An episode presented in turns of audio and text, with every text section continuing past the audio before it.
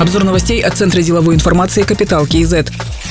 Первое заседание Высшего президентского совета по реформам состоится 21 октября. Об этом сообщил Касымжамар Токаев. Повестку заседания он обсудил с внештатным советником Сумой Чакрабарти. Обозначены базовые реформы, их проработка должна быть начата в кратчайшие сроки, написал Касымжамар Токаев. Напомним, о создании Высшего совета по реформам президент сказал 1 сентября текущего года в послании народу Казахстана. Решения совета будут окончательными.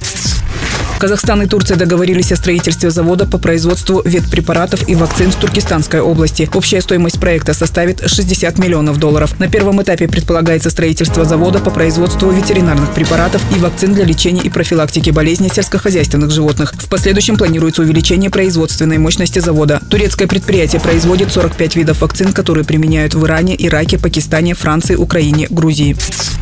Госслужащим IT-сектора планируют выплачивать бонусы к заработной плате. Об этом сказал министр цифрового развития, инноваций и аэрокосмической промышленности Багдад Мусин. По его словам, в структурных подразделениях IT, центральных и местных исполнительных госорганов более 500 сотрудников. Из них свыше 50% не имеют IT-специализации. Это происходит из-за неконкурентоспособной оплаты труда в госорганах, считает Багдад Мусин. Бонусы планируется выплачивать при достижении цифровых KPI.